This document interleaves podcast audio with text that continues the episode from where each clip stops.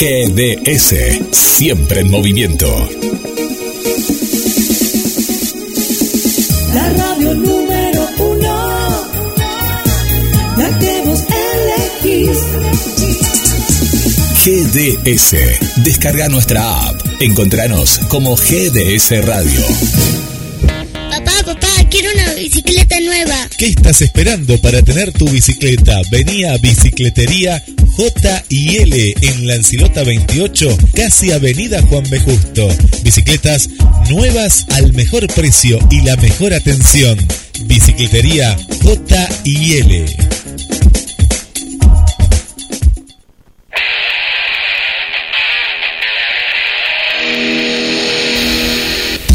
Comprá trabajo marplatense. Comprá trabajo argentino. Duki Patagonia.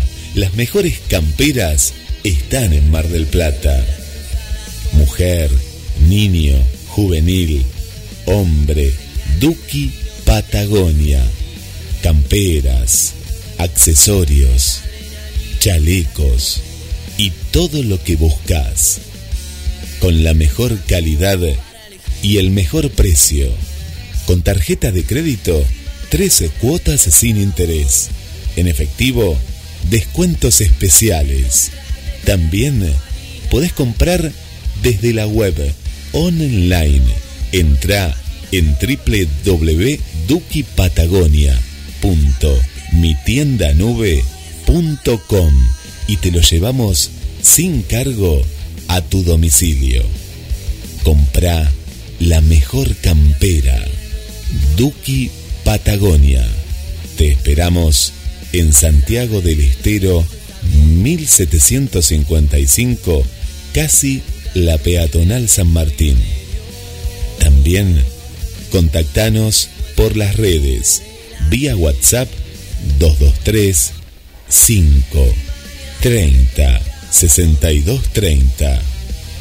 Seguinos en Instagram y Facebook. Duki Patagonia. Desde Mar del Plata, desde Mar del Plata hacia el mundo, hacia el mundo.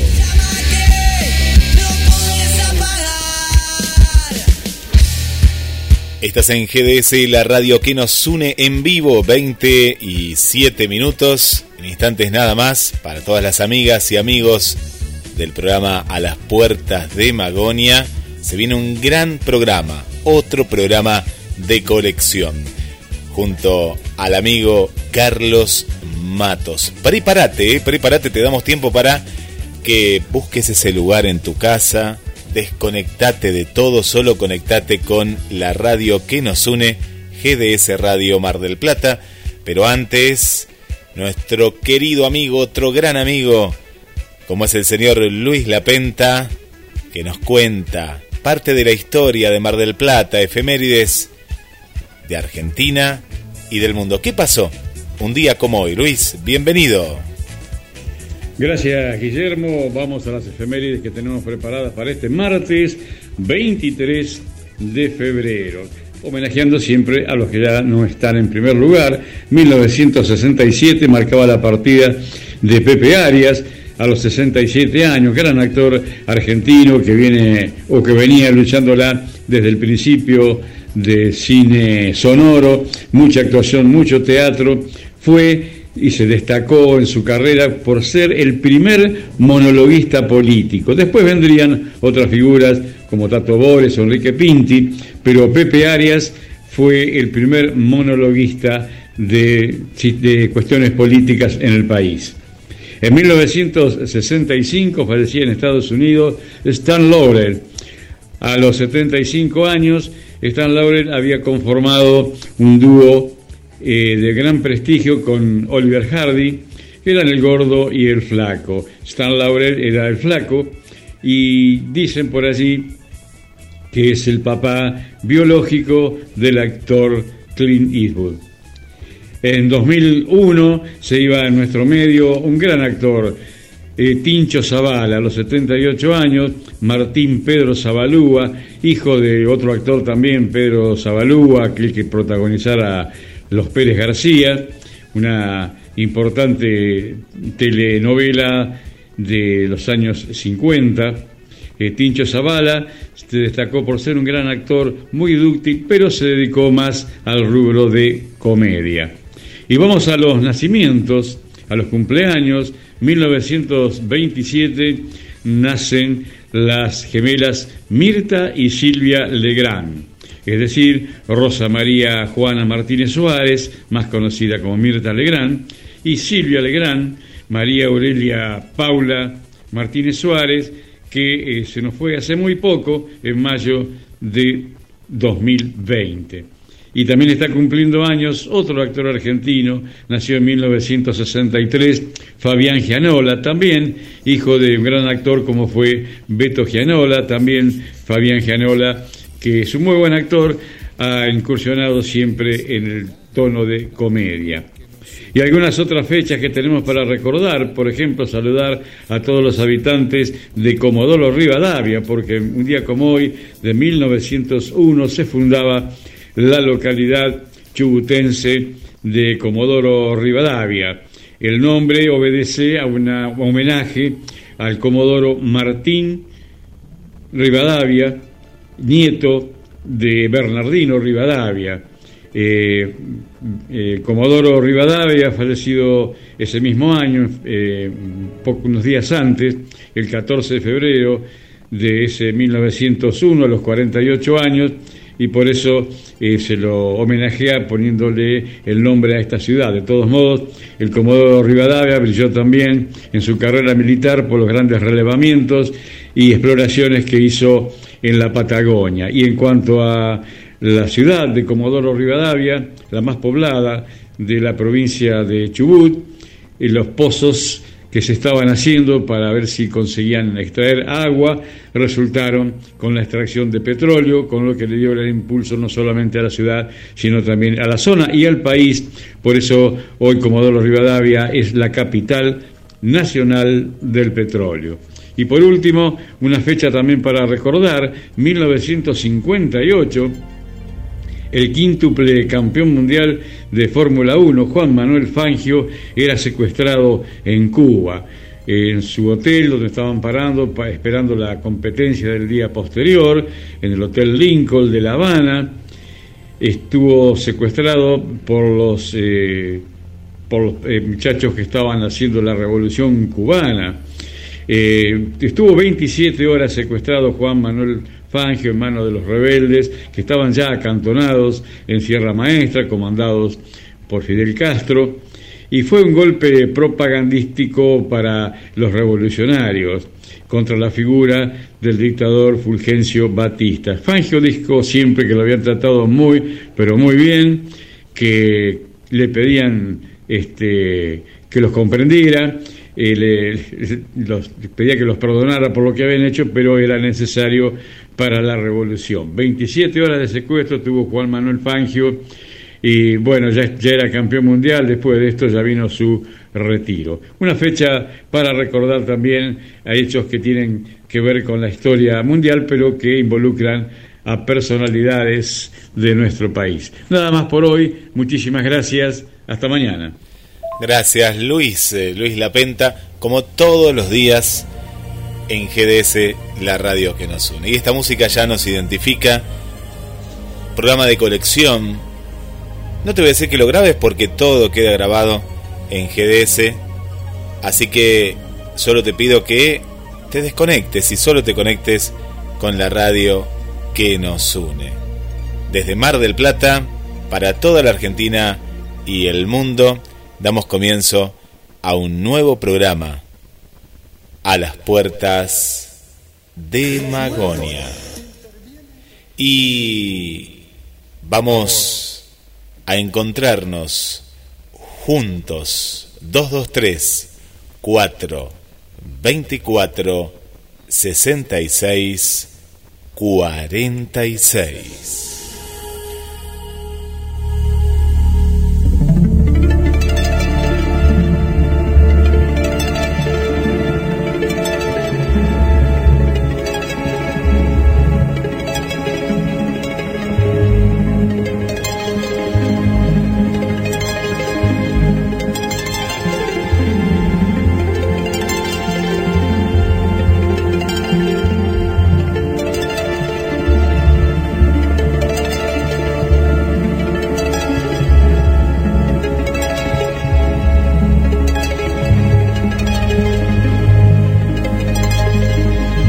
De las leyendas a los ovnis. Misceláneas de una investigadora. Diálogos con Gladys Espinosa. Y ya le damos la bienvenida al conductor y creador del programa, Carlos Matos. ¿Cómo estás, Guillermo? Buenas noches. Buenas noches. Bueno, un, un programa especial. Sí, vamos a, charlar con Gladys Espinosa, eh, una investigadora. ¿Vos te acordás que hace unos, hace unos meses atrás alguien dijo, che, ¿qué pasa? Eh, ¿Son todos varones los que investigan el fenómeno ovni, los que están en la cuestión ufológica? Eh, si bien, bueno, estuvo con nosotros varias veces Lorena Sierrata del Café Ufológico Rosario, que ella no se define como investigadora, sino como divulgadora. También este, Marina Llaveno, que es la voz de las crónicas del caso ufológico. Hay, hay mujeres dentro de, de la investigación, de la difusión. Pero queremos en esta oportunidad eh, traer a Gladys Espinosa, que es eh, tal vez una de las primeras investigadoras eh, que que viven, que trabajan, porque, bueno, en algún momento hablamos también de, Ruth Herstel, la autora del primer diccionario argentino de omnilogía. Eh, Gladys Espinosa es discípula de Juan Carlos Espadafora. Eh, Juan Carlos Espadafora ha estado acá en, en la RAO junto con Gladys Espinosa, del mismo grupo eh, CIEPO. Bueno, los amigos y amigas del ambiente ufológico conocen de sobra Juan Carlos. Vamos también a, difundir en alguna oportunidad uno de alguno de los trabajos. Pero nos parece justo charlar con Gladys y en Gladys hacer un homenaje a todas aquellas eh, mujeres que vienen investigando el fenómeno, que se animaron desde sus eh, desde sus ideas, desde su formación, eh, y a lo mejor en un tiempo donde, como van bien este, nos ha comentado Gladys, eh, era muy difícil hablar de estas cosas sin que tildaran a la persona de loca o de alucinada o de lo que sea. pero antes de, de empezar, de ir a la entrevista con Gladys, quería contarte, acá acaban de llegar saludos de Lorena Sierrata para todo el, staff. Gracias. Y eh, quería contarte que hubo, hubo bastantes repercusiones del programa anterior en el que charlamos con Sebastián Muso acerca del terraplanismo como modelo.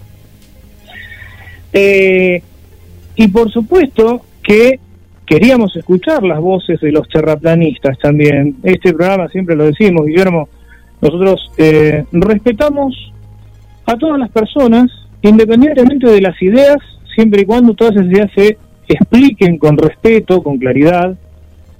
Pero resulta que eh, una de las personas que, mm, que se define como terraplanista, que mm, le abrimos los micrófonos para que hable, que exponga, bueno, no, no, no lo quiere hacer por el momento eh, muestra muchas reservas. Vamos a esperar, vamos a esperar a ver si en las próximas semanas accede, porque queremos realmente comprender qué es lo que propugnan y qué es lo que proponen. Sí, sí, no, y aparte, aparte eh, eh, que no, no, no se asuste porque lo vamos a tratar bien, ¿no? Y aparte, siempre es como vos decís, Carlos, eh, eso por supuesto lo, lo digo como, como algo jocoso, pero abordamos, como vos decís, la otra cara, ¿no? Porque Sebastián estaba justamente de un lado y nos gustaría escuchar al terraplanista del otro lado, ¿no? Hablando con amigos como Esteban, que siempre está escuchando, eh, dice, me aclaró Sebastián un montón de cuestiones de esas dudas, viste, que siempre están dando vueltas, pero también es muy importante escuchar, como se dice en el del boxeo, bien esto, ¿no? La otra campana, ¿no? ¿Qué pasa con eso, ¿no? ¿Qué pasa? Escuchar, escuchar la otra campana y y además esto sí tiene que ver muchísimo con el mundo de lo imaginal y ver de, de qué manera desde otro lado, desde un modelo por ahí no no no tan conocido, se llegan a determinadas explicaciones. Y hay cosas que se mueven detrás del modelo terraplanista, ¿es ingenuo el modelo? ¿No es ingenuo? ¿Qué consecuencias trae? Eh, más allá de eh, las convicciones históricas, eh, filosóficas y de las corrientes que existen dentro de, del terraplanismo. Así que bueno, si este amigo nos está escuchando y quiere este, acceder, establecer contacto y acceder, los micrófonos están abiertos. como vos bien decís, Guillermo, acá escuchamos todas las posiciones. Por supuesto que no somos ambivalentes, no somos anodinos, tenemos nuestra postura asumida, pero eso no impide justamente el diálogo. Volviendo a, la invitada de hoy, a Gladys Espinosa, eh, va a ser un hermoso recorrido el que vamos a llevar a cabo, desde las leyendas, desde la infancia, qué fue lo que modeló su cosmovisión, cómo se adentró en el fenómeno, nos va a contar algunas cosas de sus viajes, conoció a muchos personajes. En la fotografía de la mañana, en la que hacíamos la, primera promoción, aparece junto a Eric von Daniken. Eh, hemos hablado de Eric von en alguna en alguno de los capítulos. Así que bueno, vamos a los a las vías de comunicación, Guillermo, y ya le damos paso a Gladys a compartir esta hermosa charla con Gladys Espinosa, una de las primeras investigadoras del fenómeno en la Argentina. 223 4 24 66 46. Lo repito para todas aquellas amigas y amigos que nos escuchan fuera de la República Argentina, más 54 223 4 24 66 46, también a través del chat de la radio. Estamos en Facebook, tanto de Carlos Matos como de GDS Radio y los estamos escuchando y a ver qué les parece. Saludos desde dónde nos están escuchando y vamos con esta entrevista en exclusiva en A las Puertas de Magonia. A las Puertas de Magonia, un viaje a la frontera de lo imaginal. En esta oportunidad de hablar con Gladys Espinosa, una de las pocas mujeres que investiga el fenómeno ovni en la Argentina desde hace muchísimos años. Muchas gracias Gladys por recibirnos en esta oportunidad. Buenas noches. Buenas noches, Carlos. Realmente para mí es un placer poder estar contigo esta noche. Eh, realmente muy, pero muy agradable tu invitación. Muchísimas gracias. Gladys, sos una de las pocas mujeres ufólogas y en realidad, en la Argentina, y en realidad cuando vos arrancaste hace ya muchos años, eran muchas menos todavía, pero vamos a conocer en principio a Gladys Espinosa persona. ¿Dónde naciste Gladys y cómo fue que eh, te empezaste a interesar por estos temas? Bueno, yo, viste, ya con que te digan la localidad donde nací, ahí ya eso te va a abrir una ventanita respecto de mi vida. Yo nací en Victoria, que es acá provincia de Entre Ríos, este, y desde muy niña estuve rodeada tanto por mi padre como mis abuelos, como la gente que iba a mi casa sobre todo estos temas. Te cuento por qué. Mi padre tenía un almacén de ramos generales, entonces iba mucha gente, sobre todo de los alrededores, gente del campo, este, a comprar este eh, sus cosas, ¿no es cierto? Iban muchos los isleños, los pescadores, pasaban por allí, le dejaban pescado a mi padre y a su vez este, renovaban todo lo que ellos necesitaban para pasar este, el fin de semana o la semana entera o el mes entero en las islas. Esto me daba la oportunidad a mí que escuchara desde muy niña todas las, este, las anécdotas de estos, de esta gente, de estos isleños. Y a mi padre realmente, viste, le gustaba muchísimo. Y recuerdo también mis abuelos, mis abuelos son vascos y también este, los vascos vienen de, de muchas, de muchas leyendas. Entonces a mi abuelo vasco le llamaba también muchísimo la atención todo lo que contaba esta gente. O sea que desde niña, para colmo, mi casa estaba puesta como en una lomita. Y te digo lomita porque es la palabra que se usa en Victoria, porque es una, una ciudad que tiene muchas lomadas, ¿no? Supuestamente tenía siete colinas, ahora pobrecita le quedaron cinco. La civilización le sacó dos colinas y entonces el hecho de estar en una altura mi casa y en aquella época, imagínate la edad que yo tengo y te estoy hablando de niña, que había mucho menos edificación que ahora, entonces como que tenía como la vista directa al río y a las islas.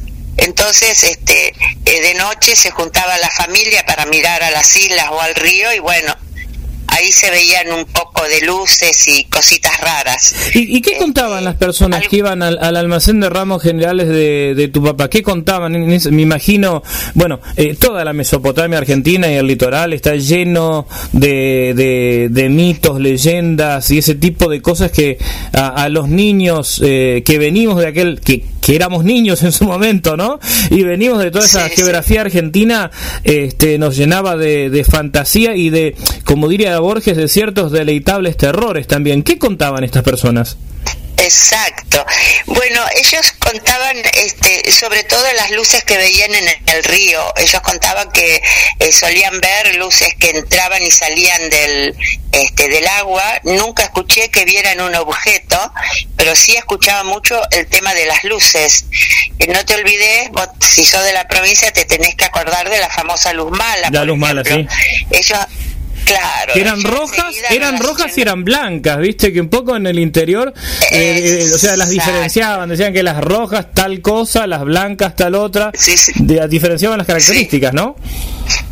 Exactamente, y bueno, la luz mala contaban también este, que corría sobre los alambrados del campo. Yo tenía mis tías que eran maestras de campo y mm, ellas este, iban de lunes a viernes a dormir en las escuelas y después volvían a la ciudad. Y a veces me llevaban y era también eso era, era fascinante, ¿no? Porque decían enseguida, mirá la luz mala. Era la luz que corría sobre los alambrados. Pero después, bueno, eh, para desvirtuar un poco las leyendas estaba la explicación que este, científicamente en realidad eran brillos de las osamenta, de los huesos viejos y bueno, era como que este, echaban abajo nuestras fantasías, como decís vos, y contaban eso. Pero bueno, los isleños contaban el tema de las luces. Ahora, em, como en todas las épocas hubieron escépticos y algunos isleños se reían y decían como también se dice hoy en día sobre las luces de Victoria, siempre había algún isleño que decía, no, no, no, no, esa es mi linterna porque yo estoy haciendo señas. Porque en realidad antes y ahora también los isleños se comunicaban con la costa este, con las linternas este, y también eso podía prestar a confusión, que hoy también sucede, ¿no? Este, pero luego estaban los otros que decían que sí, que estaba bien, que había linternas, pero bueno, eh, se hacían recordar entre ellos las situaciones de las luces que salían del río. Bueno, yo te, yo te cuento. Se asustaban mucho. Yo te cuento, Gladys, que, que em, charlando con alguna persona en Misiones y en Corrientes, este, públicamente negaban los hechos y después en confianza te terminaban diciendo que, que sí, que habían visto tal o cual cosa, pero que no, no las querían comentar para que no nos tomen de locos ni nada por el estilo, ¿no? Exactamente. Hoy en día es un poco más libre contar todo esto, pero en aquella época era como prohibido, porque quien hablaba de esto, viste, te miraban de reojo y claro, hacían un gestito como este hombre está loco. Entonces, ya te digo, como mi, mi padre les daba pie para que contaran, este, le tenían mucha confianza a mi papá, entonces este, contaban muchas cosas. Y había muchos pescadores que directamente no querían volver a determinadas zonas, porque parecería que había zonas donde eh, había mayor actividad de este tipo de luces. Entonces, eh, no querían volver a alguna zona. Este, eran, eran realmente muy lindas las cosas así contadas por estos isleños, porque además era directo, eran voces, voces directas. Y ahí ya te digo, estaba yo de niña y así fui creciendo con todas estas leyendas y con todas estas cosas, hasta que bueno, ya después, este, después de la adolescencia, nosotros nos vamos a, a vivir a Buenos Aires y ahí bueno, ahí me cambian un poquito las cosas porque yo es como que pierdo el contacto directo con la naturaleza. Pero yo sigo con este tema.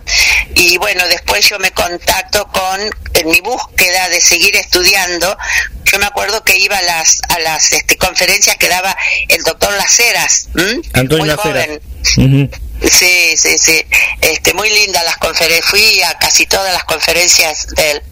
Este, te digo un secreto, por ejemplo. Eh, un día estábamos haciendo la cola con mi hermana mayor para entrar a, su conferencia en un cine muy conocido de Capital, de Buenos Aires, y fue la policía porque había un, era la época de la represión, mira qué época te hablo, porque había una amenaza de bomba, me acuerdo, y bueno, tuvimos que irnos todos, eso, mira, ese recuerdo me quedó me quedó grabadísimo, ¿no? Ahí mi hermana me dijo, realmente no te sigo más en estas locuras, porque nada que ver lo que nosotros íbamos a ver, ¿no? Así que bueno, así me fui conectando con gente este, importante, por lo menos este, ir escuchando sus conferencias, sus charlas. ¿Cuántos años tenías vos en ese, en ese, momento, Gladys? Perdón que te haya interrumpido, simplemente para, para poder ubicarnos. Más o menos, ¿qué edad tenías vos cuando empezaste a asistir a estas conferencias y a interesarte ya de manera un poco más sistemática por estos temas? Y yo tendría 18, 19 años cuando comencé con las, este, había finalizado el, recuerdo que había finalizado el secundario, hasta ese momento es como que estaba medio abocada al secundario, este, termino el secundario y, y bueno, empiezo la universidad, pero este, vos fíjate que yo empecé la universidad, que no la terminé, por supuesto, porque me casé, tuve niños y todo eso, este, había comenzado ciencias antropológicas porque yo quería seguir arqueología, era también mi pasión, ¿no? Este, y te digo que a través de las civilizaciones antiguas, así yo encontré una relación muy, muy interesante y muy grande de las civilizaciones antiguas con las, los posibles, las posibles huellas que pueden haber dejado visitantes de otro mundo. Fíjate, una, te hago una conexión con mi infancia. Acá tengo que volver otra vez a mi infancia. Eh, mi padre también, aparte de que le gustaban todas estas cosas, él se compraba todas las revistas que había en esa época, em, que hoy se dicen cómic.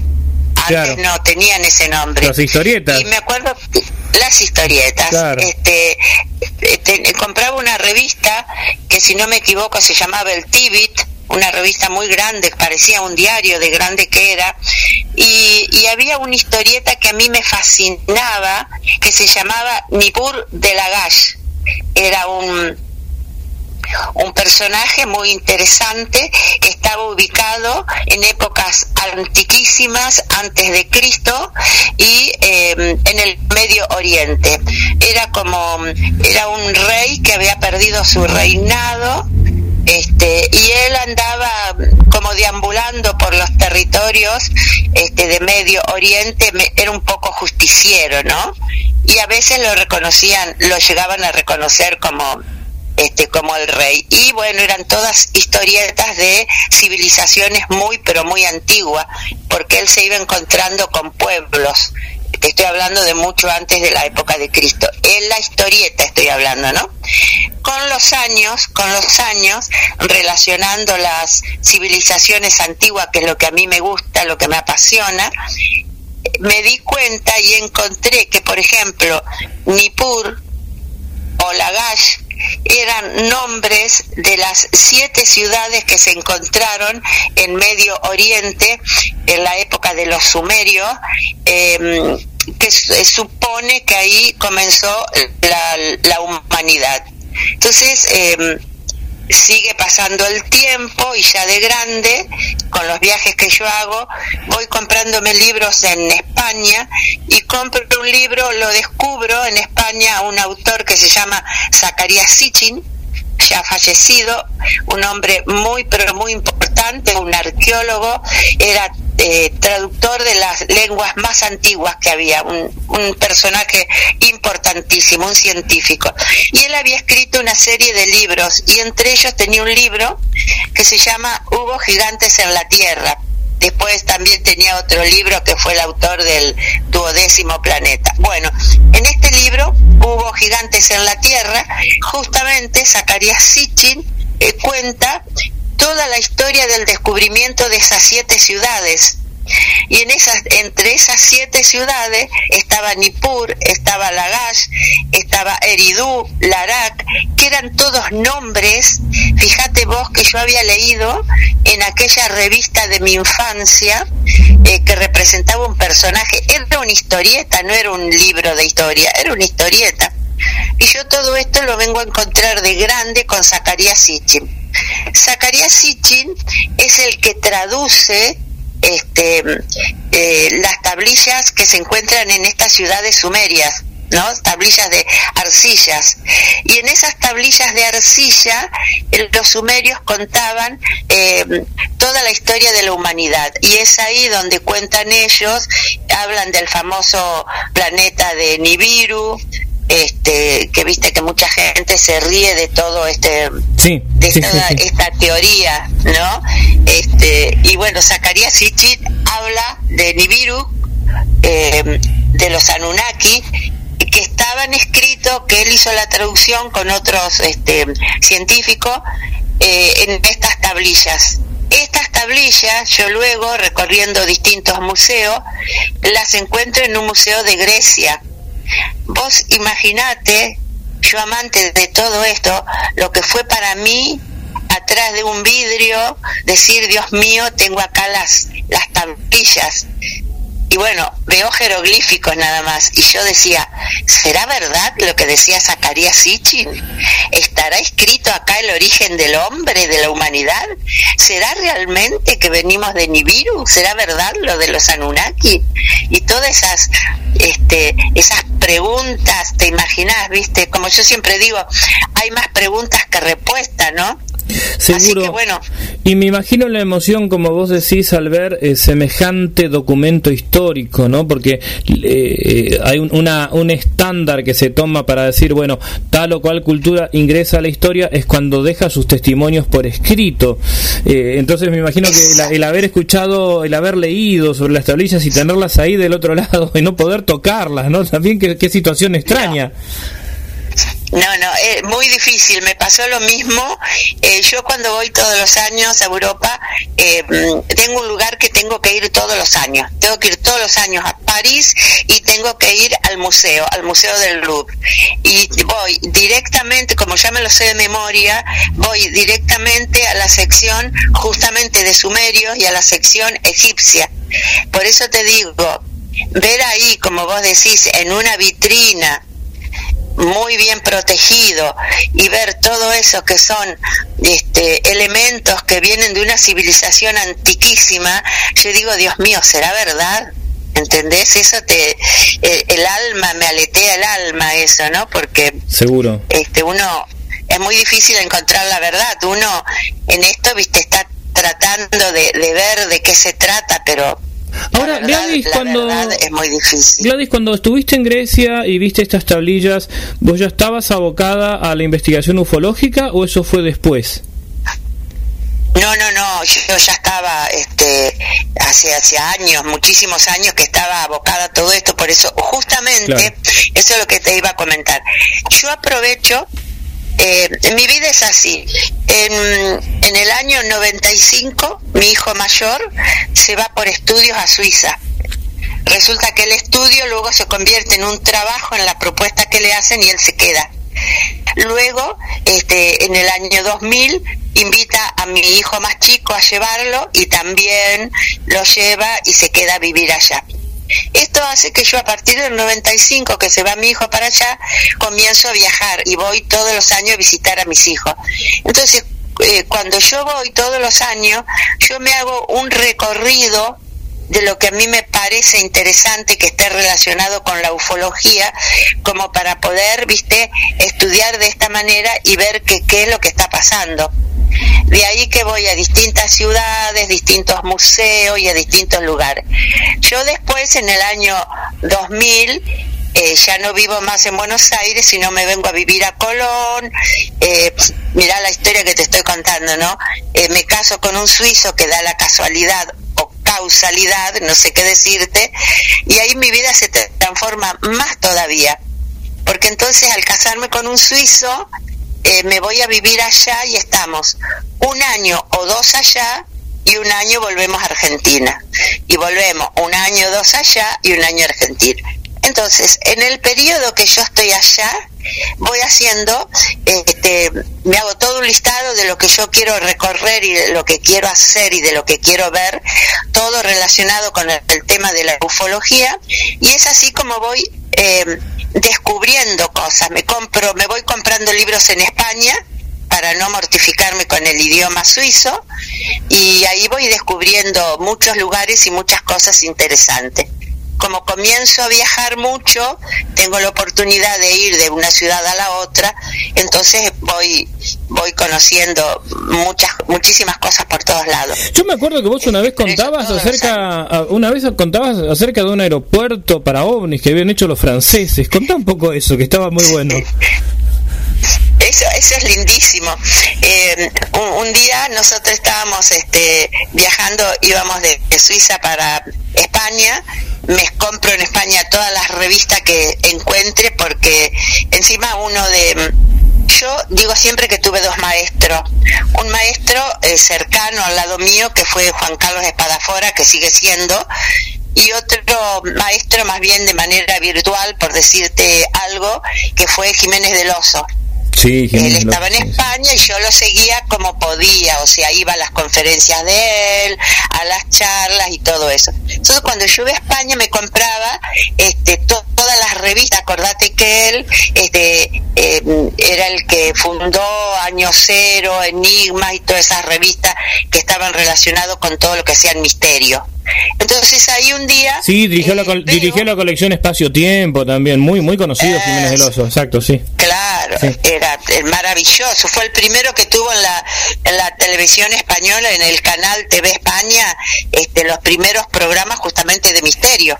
Sí. Y como él era psiquiatra lo enfocaba de, desde otro punto de vista muy interesante.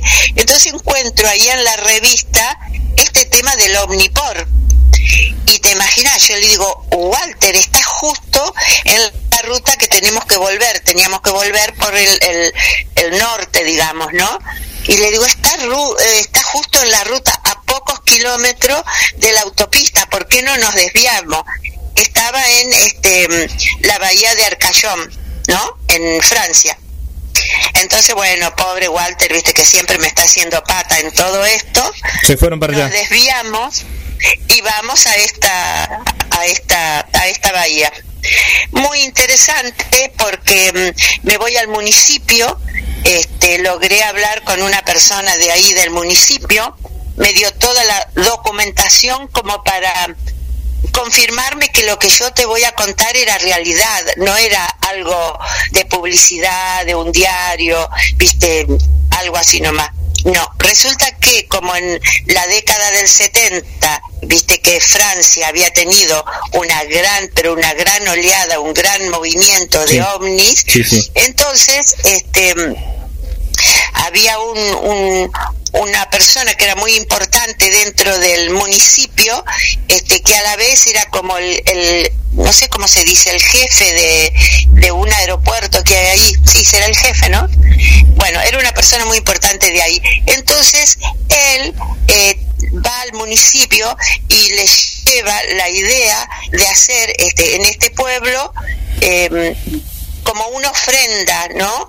Y hacen una especie de playón Mira, yo te tengo que mandar la foto. Después este, te voy a mandar la foto. Dale, buenísimo. Este, yo las tengo todo encarpetada. A ver, para que te des una idea. Es una especie de playón que ingresa al mar. Se pierde en el mar. Un playón. Y adelante del playón eh, hay una plazoleta y en esa plazoleta hay como un monolito donde tienen grabado eh, una frase muy interesante donde dice que el pueblo le da la bienvenida a estos seres que vienen de otros planetas como para que ingresen por ese playón, digamos, con toda, con toda tranquilidad. O sea que ellos se hacían a la idea de que el aparato, el ovni, lo que ellos dijeran, venían o desde el fondo del mar e ingresaban por este playón o si venían por aire, no sé, se imaginarían que sería una especie de avión, ¿viste? Porque Claro. imagínate, este, vos lo ves y decís esto no tiene sentido, pero realmente es como un aeropuerto que está sobre el mar. Este, por eso le llaman omniport. Claro, pensaron en, en, en, la- en, en- en todas las posibilidades, ¿no? Que, que, eh, si- que, Eh. que pudieran ser vehículos extraterrestres o, o intraterrestres o lo que sea. Fueran OSNI, ¿viste cómo Oh, se le dice? Claro, Este, objetos submarinos, eh, sí, o- subacuáticos. Exacto. sí. Este, pero eh, lo que a mí me llamaba la atención, vos fijate que esto fue en el año 77 fue hecho, ¿eh? Y yo pasé por así en el año 2003. Desde aquella época, vos no sabés cómo están, cómo estaba el lugar de cuidado, este, de bien hecho, de tenía todas, este, bancos, porque en el medio de la plazoleta había como una figura de mármol, como si fuera tres pétalos muy grandes, en el medio estaba ese monolito como, como chato, como trunco, ¿no?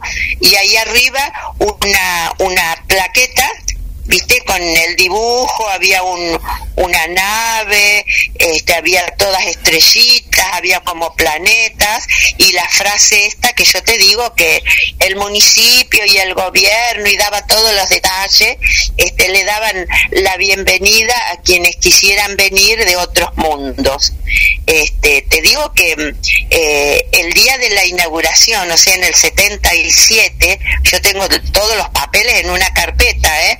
Me traje todo, me fotocopiaron todo, este, lo hicieron de manera oficial, estaban todas las autoridades este, inaugurando este Omnipor, a mí me llamó muchísimo la atención.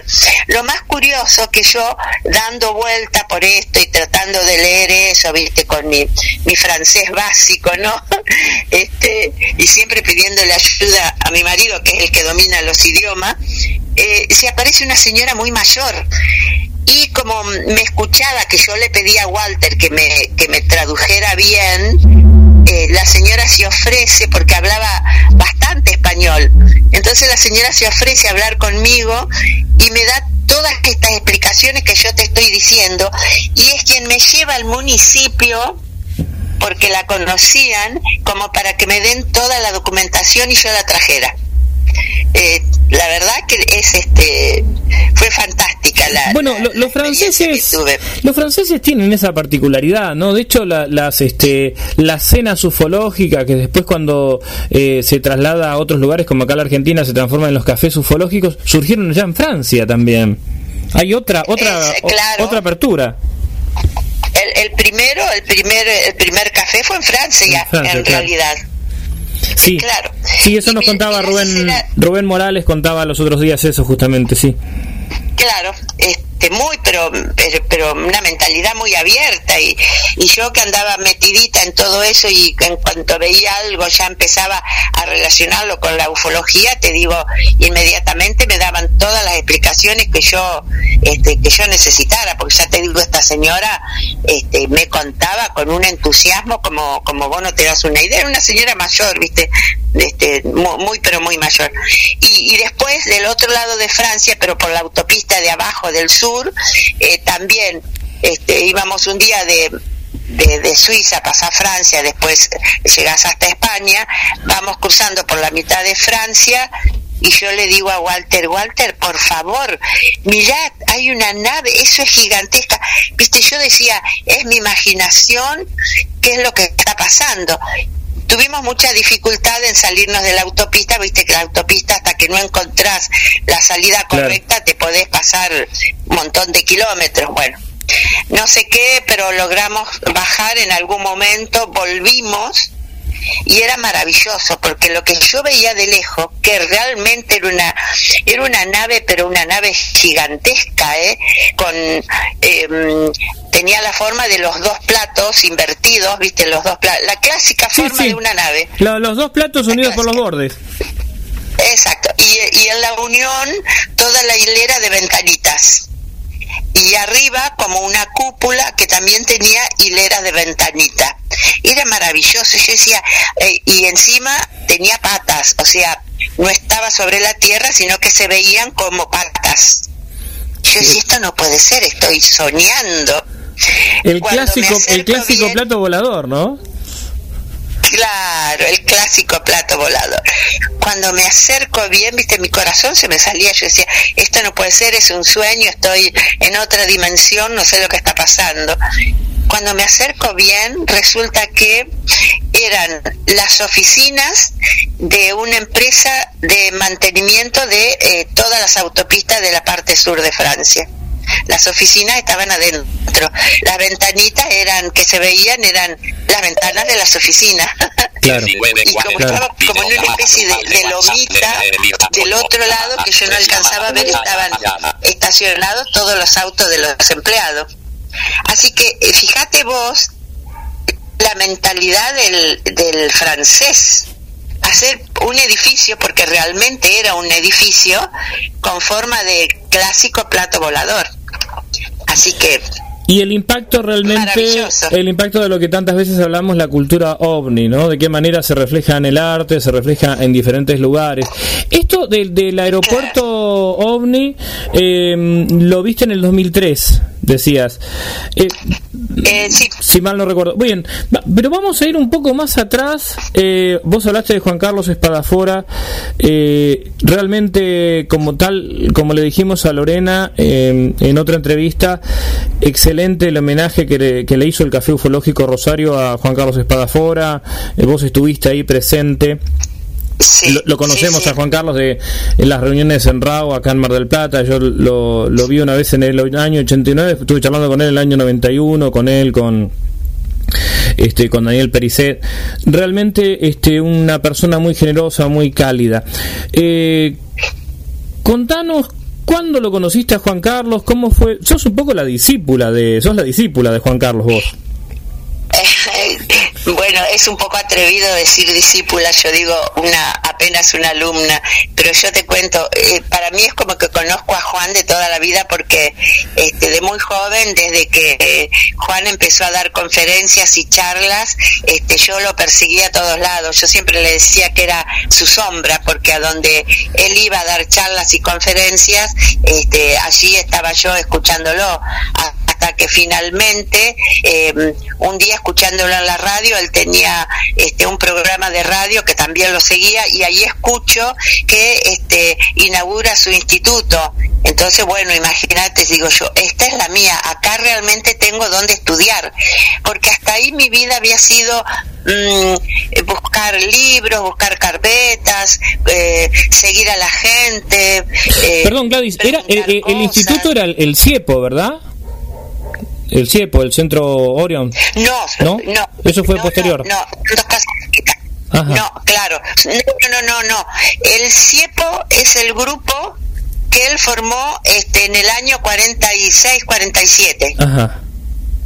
¿Y este instituto eh, cuándo se cuándo se pero el, el instituto lo forma muchos muchos años después. después. o sea, él tenía el instituto este, que es de Instituto de Ciencias Complementarias, e independientemente a eso, él llevaba el grupo de investigación que se llamaba CIEPO.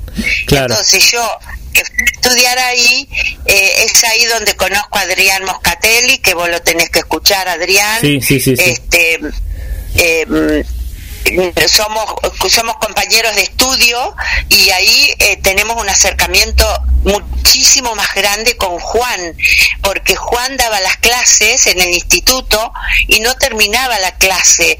El que realmente amaba lo que él daba se quedaba eh, eh, fuera de hora ¿viste? Y ahí comenzaba como una amistad.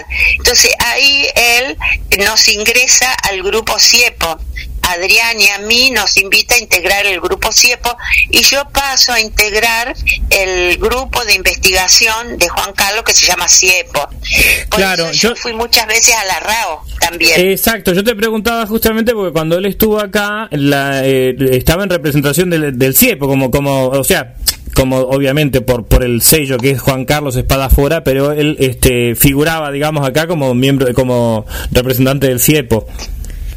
Exacto, él era el director, él es el fundador, Claro. era, no, es el fundador, es el director del CIEPO y cuando iba a la RAO iba por el CIEPO, representando el CIEPO. Por, por eso yo tuve la, la suerte y la gracia, como digo siempre, la gracia de Dios, tuve la oportunidad de ir a la RAO cuando hacía las reuniones, este, representando justamente, íbamos con Adrián, eh, con Juan, con Junior, el hijo de, De Juan Carlos. de Juan Carlos, claro, y después yo cuando empiezo eh, a viajar más seguido, que me tengo que quedar un año entero o dos, este, que comienzo a viajar en el año 2000, eh, 2001, eh, ya ahí empiezo a tener problemas para ir a la RAO porque no me coincidía el año. Era Claro. como que la RAO estaba en años impares y yo los años impares no estaba en Argentina. Entonces ahí es como que mm, este me empiezo como a aislar, digamos, ¿no? Este alejar temporalmente. Sí, sí, por, por una encima- cuestión por una cuestión circunstancial, de, como vos decís, es cierto, los, los congresos, encuentros de la RAO eran 91, 93, 95, eran años impares, es, es verdad. en años impares, sí. Este, fíjate que acá te estoy diciendo que en el 2003 fui a Arcayón en Francia, el Omnipor, Claro. era el 2003. Entonces, y, y acordate que mira de qué época te estoy hablando yo, no, las redes sociales que había hoy no existían, No, entonces no. me costaba un montón la comunicación. Este era muy difícil. Imagínate, yo ahora en los últimos años tengo el celular y ya ahí tengo todo. En cambio, yo me había formado un equipo bastante completo para andar por todos lados, que era, por un lado tenía la máquina de foto, por el otro lado tenía la filmadora, por el otro lado tenía el celular, que era bastante grotesco, no es como ahora. Sí, esos celulares bueno, enormes, todo, todo- todo separado, claro. Claro, claro. Llevaba, en cambio hoy, viste, vos llevas, yo llevo el celular pequeño y ahí tengo todo. Si quiero este, hacer viste, una entrevista a alguien, ahí grabo y ya está. Antes tenía que andar, viste, con la filmadora, con la grabadora, eran un montón de cosas.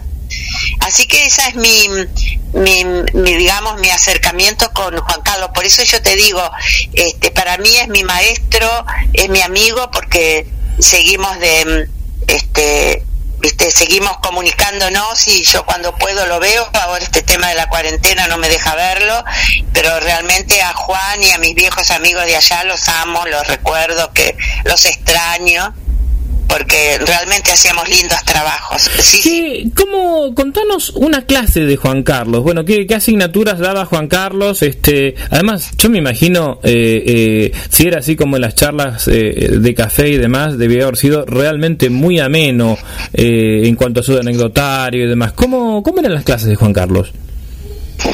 Las clases de Juan, yo te puedo asegurar que era lo más maravilloso que había. No volaba, pero no volaba una mosca. No volaba una mosca por el gran interés que cada uno le ponía. Y ya te digo, después, cuando terminaba la, la clase, igual la gente seguía este, muy, pero muy este, enganchada con todo lo que sea de él. Era, era algo maravilloso. Y él te daba todos los temas. Tenía este, muchísimo, mm, pero muchísimos temas. Tenía temas que estaban relacionados a la ufología y tenía temas que estaban este, relacionados con la este, percepción extrasensorial, con la alquimia, con eh, bioenergética, eh, programación neurolingüística. eh, y después tenías en, en su equipo tenía médicos, médicos que te daban nutricionismo, patología somática, no sé, tecnología aplicada, eso eran este temas que él los consideraba este anexos a la a la ufología. Sí, y él daba mucha importancia. realmente- Y él daba mucha importancia, Gladys, eh, a, al testimonio, a, a estar muy atento a cada uno de los signos del testigo, no solamente en lo que declaraba, en lo que decía, sino también a la parte gestual, ¿verdad? Exacto, él eh, vos fíjate que uno de los uno, uno, uno de los temas más importantes que tenía que este era un año entero que fue el que más me gustó a mí dentro de lo que es esta la temática este era regresión a vidas pasadas este, y él hacía regresión a vidas pasadas, pero no por hipnosis. Él no le gustaba la hipnosis porque consideraba que se podía influenciar al testigo con una hipnosis. Él lo hacía despierto y consciente. Tal era el respeto que le tenía a un testigo. Para él lo más, lo más importante que había al estudiar un caso era respetar al testigo. Y él tenía también una suerte de evidencia por darte una palabra, este, porque él te miraba y viste, yo te puedo asegurar que Juan te mira y te saca la, la radiografía de solo, de solo mirarte. Y bueno, esto lo empleaba con los testigos, por eso te digo, las clases de él eran realmente maravillosas. ¿Recordás algún trabajo de este, campo? ¿Han hecho algún trabajo de campo que recuerdes en este momento que lo tengas presente hoy eh, con, con Juan Carlos, con tu grupo de Juan Carlos? Sí, solíamos ir este, a muchos lugares este, con el grupo, a veces íbamos de noche eh, hicimos un trabajo de lejos de lo que es Capilla del Monte, pero con algunos personajes que llegó un momento que Juan nos dijo, hasta acá llegaron y no se sigue investigando. Porque Juan era así, ¿viste? Cuando decía, no se sigue, no se sigue, había que dejarlo. Este, pero sí, había, había trabajos bastante, bastante interesantes. Fuimos este, recuerdo que fuimos a un, a un lugar de Buenos Aires donde habían quedado las marcas en un árbol quemado y teníamos que este, hablar con, con los pocos testigos que habían quedado de aquella época porque el testigo principal de lo que había pasado este, aparentemente un objeto había había quedado muy cerca de la casa, por eso estaban las marcas en el árbol, y después de muchos años tuvimos que ir a hacer el relevamiento. Porque esa, era otra de las cosas que Juan nos enseñó, que se usa muy poco y a mí me encanta eso, es hacer un relevamiento. Es decir, de casos muy antiguos, no importa el, el tiempo que pasó, pero volver y ver qué pasó después de aquello que uno abandonó, el hecho. Pasaron 10, 15 años, uno lo deja en el olvido y pueden haber pasado muchas cosas. Es verdad lo que decís, Gladys. es, cierto, porque también eh, hemos escuchado numerosas veces muchos testigos que dicen vinieron, investigaron y después no se sintieron acompañados tampoco. Así que está muy bueno esto que contás, el rescate que Juan Carlos Espadafora les proponía a ustedes y que ustedes llevaban adelante. Mira, es la parte que más me gusta a mí y eso lo tengo gracias a Juan Carlos, porque él decía, hay que hacer un relevamiento, hay que hacer un seguimiento del testigo, porque él empleaba esa palabra que vos dijiste recién. El testigo se siente abandonado, porque resulta que vos vas, ves, lo escuchás y se quedó, se terminó ahí. ¿Viste? Em, se escribe un libro, se da una conferencia, se hace lo que se hace, pero se terminó, nunca más volvés a verlo. Y ese testigo puede haber pasado por muchas circunstancias nuevas. Se pueden haber repetido muchos fenómenos. Y uno ni siquiera se enteró porque abandonó el caso. A eso le llamábamos relevamiento. Y eso nos encantaba. Este caso que yo te digo, este, eh, inclusive si habían muerto dos perros y mm, al mes más o menos se, se murió, este, apareció un cáncer así súbito al, al protagonista principal, la esposa había quedado muy muy enferma y estaban todavía las marcas, habían pasado yo creo que como 10 años de esto que yo te estoy, eso me, me había impactado muchísimo este, las marcas que quedaron y, y que todavía la gente se acordaba de eso. Porque si vos empezás a hablar y empezás a buscar, encontrás más gente que al principio. Porque así como van pasando los años, la gente se va animando a hablar, ya no es tanto como antes que tenía que estar escondido. Claro, sí. Por eso es tan importante hacer un relevamiento. A mí me encantaba hacer eso, volver a los mismos casos. Eso me gustaba muchísimo, sí, sí. Gladys, ¿y cómo, Para mí era un genio. ¿Cómo, cómo, cómo ves eh, la ufología hoy? Hoy estás diciendo, hoy, hoy decís justamente que bueno que la gente no tiene tanto temor y es verdad, pero eh, eh, por otro lado también nos encontramos con que eh, hay, hay, hay este noticias falsas, manipulaciones, bueno, estuvo en todos los tiempos, ¿no? Pero, ¿cómo ves así, eh, en, en líneas generales, cómo ves a la ufología hoy? Eh, yo la veo un poco rara, seré porque a veces digo, Carlos, seré muy antigua, ¿no? Por la edad que tengo, digo yo, ¿no? Porque la veo rara y la veo distinta. Quizás lo que yo te diga, eh, ufólogos de hoy, que también pueden ser grandes, no me refiero a que sean jóvenes, sino que pueden ser también grandes, pero son los ufólogos de hoy, es como que si yo, por ejemplo, te digo, a mí me enseñaron, y tengo trabajos muy lindos, por ejemplo, a estudiar lo que en aquella época se decían babas del diablo. Claro. O hilos de la Virgen. Ahora no se habla más de eso, por ejemplo. A mí me enseñaron a estudiar esos eh, este, como trozos de gelatina que generalmente eran rosadas, que las solías encontrar en algún lugar del cual yo también fui testigo y, y, tengo una carpeta. O sea, todo ese tipo de cosas se, se dejaron de, de, de, ver o de pensar. Los, este, las estelas químicas, ya nadie más habla de las estelas químicas eran, yo tengo una carpeta de estelas este, eh, químicas o lo que fueren, tan hermosa, pero tan hermosa, tengo tanta cantidad de fotos que parece en algunos lugares donde yo he ido era una, una red en el cielo. Vos bajás en el aeropuerto de Zurich, por ejemplo, y mirás y, te parece estar viendo una, una red de hilos y son las estelas químicas. De todo ese tipo de cosas no se habla. En este momento yo te puedo asegurar que de lo único que se habla son de lucecitas, las lucecitas que se ven. Esas lucecitas hoy eh, pueden ser más desconcertantes que antes, porque hoy, eh, por ejemplo, tenés los drones que antes no los teníamos.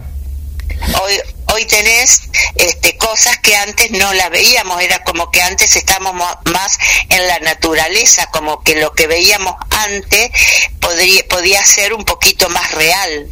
Claro, ahora, hay, ahora hay un montón de elementos, hay un montón de elementos que, que, permiten, que, que, dan a confusión, este, sí, drones, reflectores. Acá en, Mar del Plata durante varios días eh, se veían eh, unos ovnis que resultaron ser unos reflectores de un, de un boliche bailable que reflejaban en las nubes, ¿no?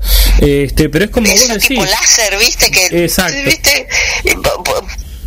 Y, o, sea que para mí, em, yo siempre digo que em, el avance de la tecnología, el progreso, las redes sociales, la cantidad de todo eso, por un lado, es fantástico porque yo eh, no veo a mis, a mis hijos y a mis nietos que están en Suiza porque no puedo viajar, pero tengo una videollamada y los tengo todos ahí. Eso es, eso es fantástico. Este, esa comunicación es fantástica, maravillosa.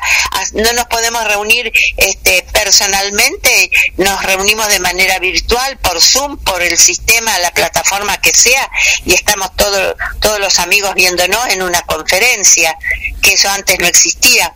Pero por otro lado, tanto, tanto progreso te trae a confusión. Sí, porque entonces, este, lo que dijimos recién, es un dron, son reflectores, esas luces tipo láser, y bueno, ahí entramos, viste, eh, yo creo que la situación es un poquito más difícil, a pesar de la tecnología que hay, que antes. Antes era, era este, voy, vos ibas a un trabajo de campo, encontrabas las huellas este, que hoy ponen duda, hoy le ponen duda porque si no ves el objeto es como que la huella no tiene importancia, eh, no le dan este importancia. Claro, si no está si no está asociada al, objeto. Claro, para mí para mí una huella que sola que encontré la considero un fenómeno asociado a lo mejor con lo que me está contando un testigo, aunque no vi la nave. Claro. ¿Entendés? Este, y hoy se le pone un poco de duda a eso. Entonces, antes ir a estudiar esa huella, antes se le daba mucha importancia este, a los grandes hongos que crecían en una, en una huella que quedaba. hoy ya no se le da más importancia a eso. Me van a decir, sí, lo hemos estudiado y en realidad no tiene nada que ver con eso. Pero todo eso, estudiar todo eso, lo hacía muy interesante. Es como que ahora no tenés tanto para estudiar. Ahora eh, lo que tenés para estudiar es el aparato en sí, la tecnología del aparato. Y, si uno no entiende mucho de tecnología de un aparato, ¿qué hace? Claro, y, está faltando formación, está faltando formación en los ufólogos actuales. Me refiero a eh, falta de falta formación en cuanto a una formación amplia, ¿no? Porque a lo mejor como vos decís hay muchísima formación en cuanto a lo tecnológico y demás, pero eh, ¿Considerás que, que está restringido el campo de conocimiento del ufólogo que debería expandirse un poco más? Yo creo que sí. Yo creo que hay falta de formación.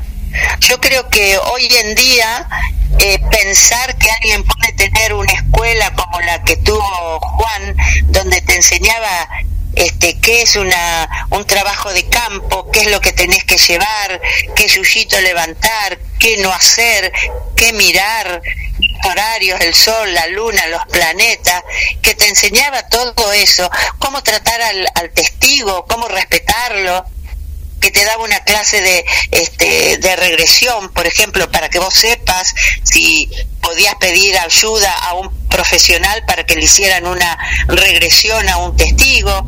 Este, si vos hablas de que alguien tendría que tener una escuela de eso, a mí me ha sucedido, se me ríen en la cara. ¿Entendés? Te dicen que una escuela de eso. Y los jóvenes eh, a la gente que le empieza a gustar todo esto, los que quieren entrar, no tienen la menor idea de lo que yo estoy hablando, porque nadie les enseña ni nadie les dice nada. Sí, no tienen dónde formarse. no tienen dónde formarse tampoco.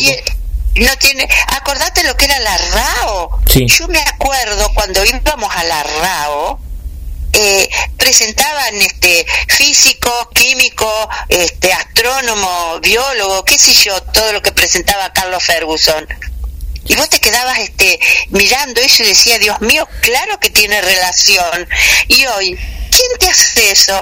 Hoy necesitamos un Carlos Ferguson que se ponga al y que te enseñe de nuevo todo eso y que diga a los nuevos, por lo menos a los nuevos, si los viejos no quieren escuchar, pero a los nuevos que le diga, muchacho, la investigación ovni es así, hay que tener en cuenta esto, esto, esto porque no hay nadie quien lo haga, Carlos. Sí, y yo me acuerdo en, eh, justamente en el año 91, cuando se crea la RAO, eh, que, que, que, la RAO sacaba la revista que la armaba Carlos Ferguson, ¿no? Crónica OVNI. no, no había no había internet, no había, o sea, todo era por teléfono a pulmón, con la máquina de escribir, este y se hacía, y había comunicación yo me acuerdo, mira que eso, eso se perdió y eso es el gran problema de este momento, que si alguien no lo soluciona, no sé para dónde vamos.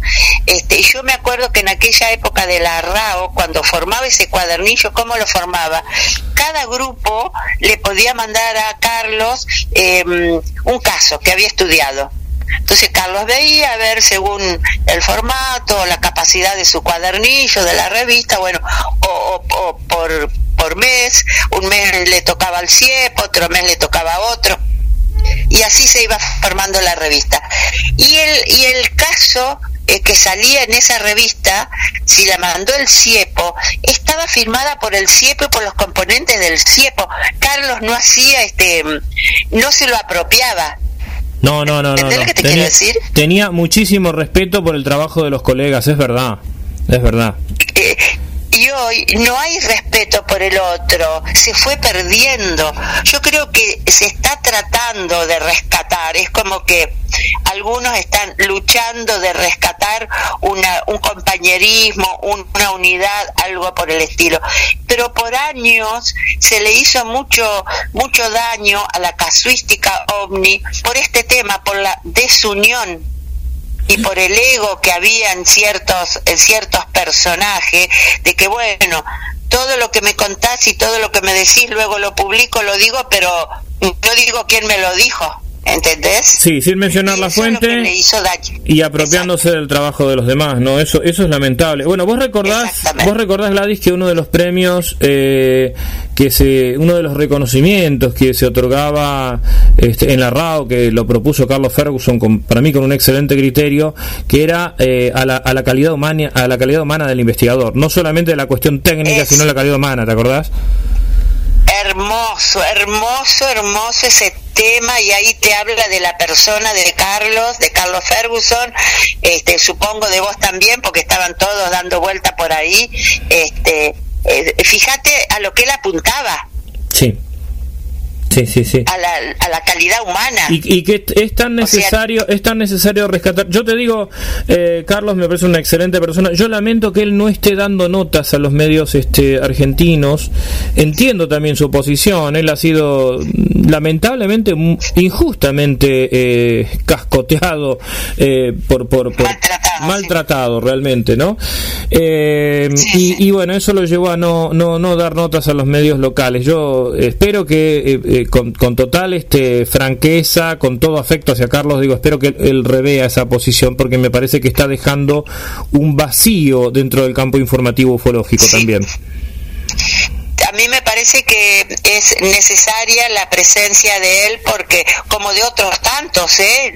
hay, un montón más también este, que son admirables que han tenido una condición humana intachable y que justamente se han retirado porque no les ha gustado esto. Prefirieron retirarse a, ser integrantes de esta ola tan desagradable. Pero hay un montón hay un montón de, de gente de aquella época que que tendrían que salir a la palestra y, dar notas y charlas y sobre todo enseñar. Em, porque, a ver, yo te puedo contar un caso, ponele, te cuento un caso y te digo cómo lo desarrollé, pero el joven, el nuevo que me está escuchando, em, no sabe cómo lo investigué, no sabe los detalles y lo que el joven tiene que saber es cómo hacerlo cómo llevar a cabo esa investigación de campo sobre todo.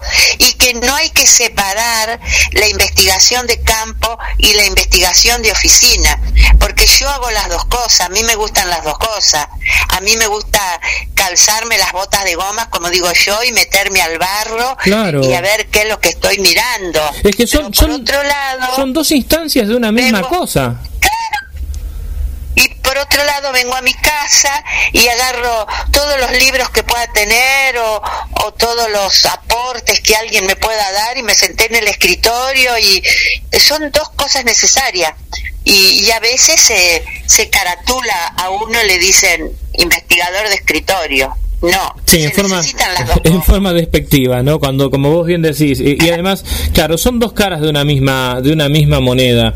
Eh, tanto la, la parte de, del trabajo de campo propiamente dicho, como el procesamiento de toda esa información eh, son necesarias. No tiene sentido divorciar eso, porque en definitiva, este, eh, se, se pierde la disciplina como tal. Claro, lo que la, la juventud no sabe este, es la metodología de una investigación. Y para, para vos saber la metodología de una investigación, alguien te la tiene que enseñar. Yo tuve la suerte de estar en la escuela de Juan, que te enseñara, era este te enseñaba todos los detalles, aparte Juan te, te contaba, mezclaba lo que te estaba enseñando, lo mezclaba con sus experiencias, con sus anécdotas y hacía las charlas, que las clases, que fueran verdaderas charlas, que fueran muy, pero muy llevaderas. Y vos aprendías un montón con el ejemplo que él te estaba dando.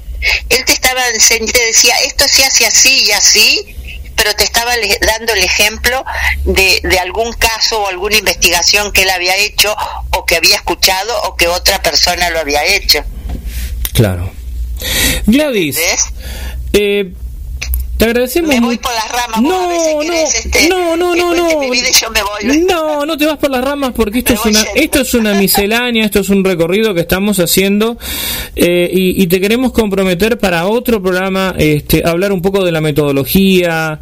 Hoy era, hoy es este acercarnos un poco eh, a, a tu persona, a tu vida. Bueno, quienes te conocemos de la RAO ya, ya sabemos eh, y conocemos tu trayectoria, pero también hay gente muy joven eh, que debe conocer a quienes han estado y a quienes están trabajando en esto, en estos temas. Así que eh, te agradecemos, Gladys, eh, todos estos minutos que nos estuviste dando y, y, y en la medida de lo posible te comprometemos para, para otro programa. Me encantaría porque sería este grosera o, desagradecida de mi parte no contarte mi historia acá en Colón porque yo estuve en grupos acá en Colón que este los muchachos de Colón se merecen el mayor de mis respetos. Entonces también debo hablar debo hablar de ellos de los grupos de acá de cuando estuvimos en las distintas radios de las charlas que daba en las distintas escuelas. Eh, yo creo que mis compañeros de acá se merecen este, ese apoyo, ese agradecimiento mío, ese respeto, no solamente lo que hice en Buenos Aires, sino lo que hice acá con, con, los muchachos de acá, con Daniel Padilla, con este, Julio de Geneve, este, con Jaime Borda, con em, equipos muy, pero muy lindos que recorrimos muchos lugares, recorrimos radios, escuelas, bueno, un montón de cosas. Bueno, el, programa, el, programa próximo podemos, este, ha- eh, hacemos una, una segunda parte, Gladys.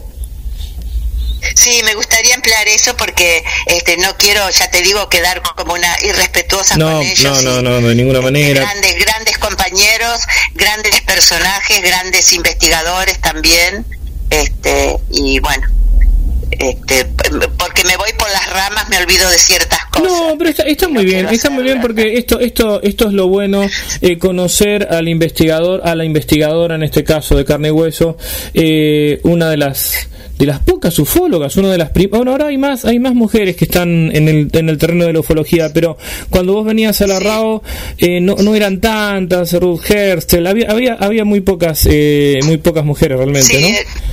Este, éramos dos o tres nada más. Es- sí, sí, exacto. sí, sí, es verdad lo que vos decís. Sí. Gladys Espinosa, muchísimas gracias por estos, por este rato, esta charla acá entre amigos en, eh, a las puertas de Magonia, un viaje a la frontera de lo imaginal, y nos encontramos el martes próximo para hablar de, de los colegas de Colón y de la metodología. Sí, me encantaría.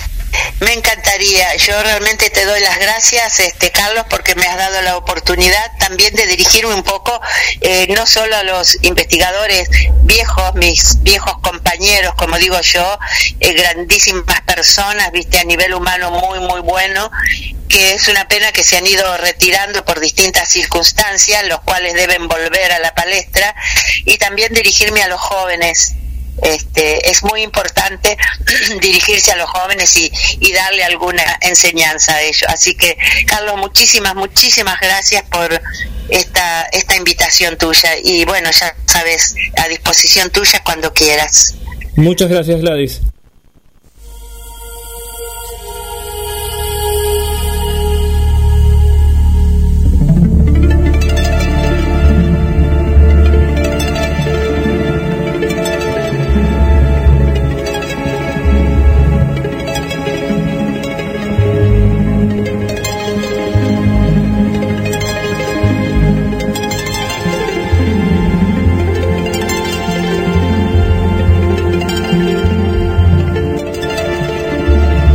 Como te lo habíamos adelantado, una entrevista de colección en A las Puertas de Magonia.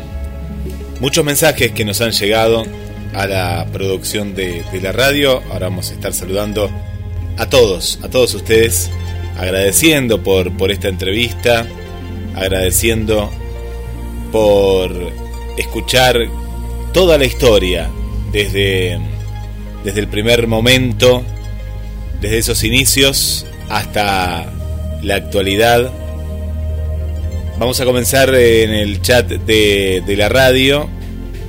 Nuestro querido Luis Pacheco, que nos dejó el mensaje en el, en el chat. Y nos dice un saludo a Gladys, a Carlos, Otra gran investigadora fue James Thomas, miembro de FAESE en su momento. El CIEPO es de fines de los 50, 1956 o 1957. Bueno, me manda saludos también para mí, muchas gracias. Y después Luis Pepe Pacheco aclara. Juan Carlos Espadafora es un gran tipo y marcaba fundamentalmente el respeto al testigo. Hoy existen grupos o personas que no lo hacen, no tienen ética, nos dice eh, Luis Pacheco, Carlos. Sí, coincido con lo que dice Luis. La verdad que tener la Gladys es, eh, en esta en esta charla es eh, es todo es todo un acontecimiento porque a través de, de su relato pudimos conocer eh, las diferentes mentalidades que nutren la ufología. Eh, ella mencionó eh, su inquietud antropológica, la influencia también de, lo, de la neoarqueología ¿no? en, su, en su pensamiento. Sí, sí. Eh, em, a, a- a diferencia por ahí de otros eh, de otros investigadores eh, la verdad que eh, bueno nos, nos quedan un par de cosas para charlar con, con Gladys el programa que viene en el programa que viene vamos a hablar en realidad del impacto de la cultura ovni hay un concurso un certamen un proyecto bueno Sí. vamos a dejarlo así en suspenso sobre eh, arte alienígena Ah, la primera parte, sí, sí, la primera parte del programa vamos a hablar de eso y la segunda parte vamos a, a redondear con Gladys esta, esta charla que tuvimos hoy. Vamos a volver a encontrarnos para conversar acerca de los investigadores de Colón, provincia de Entre Ríos. Eh, A mí me quedó algo, Carlos, eh, entre todo lo que dijo, ¿no? Porque, como vos bien Sí. dijiste, habló de un abanico de, de- de temas. El tema de que el trabajo de campo, ¿no? Ella hacía foco en varias partes de la entrevista de que es un poco lo que se ha perdido, ¿no? El de las huellas, eh, el de no quedarse sentado. eh, ahora es como que la tecnología ha tapado eh, y mucho, ¿no? Esta, esta parte que era tan rica, ¿no? Tan rica y a, y a la vez eh, Sí, en, en la sí, cual, sí. ¿no? Se llevaban elementos como a veces piedras, eh, no sé, algún objeto, fotos, fotografía en, en el lugar. Es verdad, es verdad, pero ella también dice eh, y, y marca eh, que hay que terminar con esa división que se produjo dentro de los grupos ufológicos de eh, o los de trabajo de campo o los de trabajo de gabinete. ¿no? Muchas veces existió esa división y yo creo que vos, este, Guillermo, cuando has estado en alguno de los encuentros de la RAO, este, ese- ese- esas discusiones se daban, ¿no? Sí, se daban, Eh, se daban. eh, sí, sí, sí. se daban que, que algunos que hacían mucho hincapié en la investigación de campo miraban de soslayo a quienes por ahí tenían un trabajo más desde el punto de vista de la semiótica o del procesamiento de la información.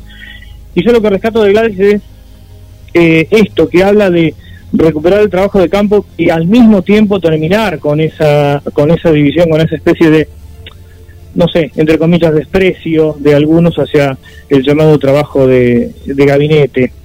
Eh, y sobre todo, me parece importantísimo el rescate que, que hace de, de la figura de Carlos Ferguson, eh, como hablamos también con Gladys, pues es que Carlos Ferguson no está dando notas a la prensa local.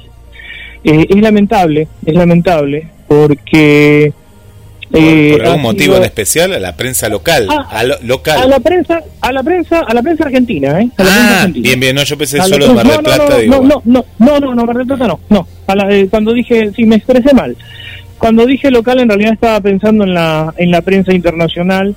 Eh, no, no da notas a la, a la prensa argentina. Argentina. Eh, sí, sí, sí, sí, no, no accede a entrevistas con los medios de nuestro país. Eh, bueno, por, por este tipo de cosas, ¿no? Por, sí, sí, sí. ha sido muy denostado y eh, es una, una pena, eh, una pena lo que pasa con las personas eh, en nuestro en nuestra nación, en nuestro país, gente que, que investiga, que se dedica y, y que bueno, que tomen ese tipo de resoluciones. Yo mm, más de una oportunidad le, le dije a Carlos, me parece que eh, sería bueno que volviera a, tener presencia en los medios locales, en los medios argentinos, para eh, separar la paja del trigo, sobre todo en tiempos donde hemos visto, mm, Guillermo, el fundamentalismo que surge en tantas cosas, ¿no? Eh, y alguien que se ha dedicado a, hacer tanto trabajo de campo como trabajo estadístico, trabajo de, de gabinete, eh, y que es reconocido internacionalmente. Y lo que decía Luis Pacheco eh, acerca de, de Juan Carlos Espadafora, que eso es lo importante, más allá de las corrientes en las que cada uno esté, algunos dentro de- proetista, podemos decir, otros no tanto, eh, otros más hacia la corriente psicosocial o hacia la idea de lo que es la ufología racional o, o lo que sea, pero lo importante es eh, lo que marcó Juan Carlos, lo que marca Gladys, lo que marca Luis, lo que marca eh, Diego Viegas, eh, Juan Acevedo, eh, Rubén Morales, eh, todas las personas que han estado siempre en nuestro programa, que es el respeto y el seguimiento al testigo, ¿no? Eh, Sobre todo el respeto a lo que al relato del testigo, eh, el acompañamiento, el no señalar con el dedo y tratar de decodificar qué es lo que vivió, qué es lo que vio, qué es lo que eh, qué es lo que le pasó. Así que bueno, la verdad que Sí, no, no Sí. fue. eh, eh, te quería con- eh, contar que también está la gente, como siempre, ¿no? Sa- saludos desde Rosario, del Café Ufológico. Rosario, un placer escuchar a Gladys Espinosa. Ahí está todo el café escuchando. Eh, por Sí, acá sí. también está Esteban. Eh, saludamos también a Esther, eh, desde Paraguay. Le- eh, va- vamos a hacer.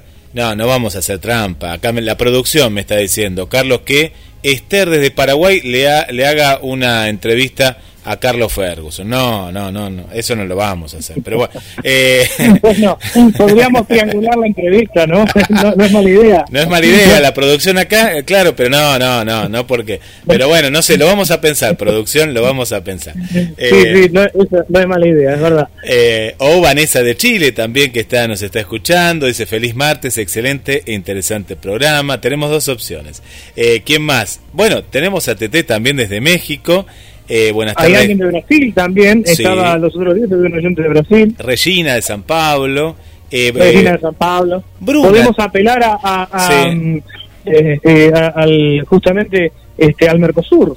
al Mercosur claro no por eso vo- vos dijiste no no prensa nacional así que acá tenemos alguien que, que se ofrezca de, de estos de estos países amigos Desde, desde- desde estos otros Sí. desde estos otros países. Mariana está Este también año- eh, desde Entre Ríos. Mariana dice, buenas noches Carlos.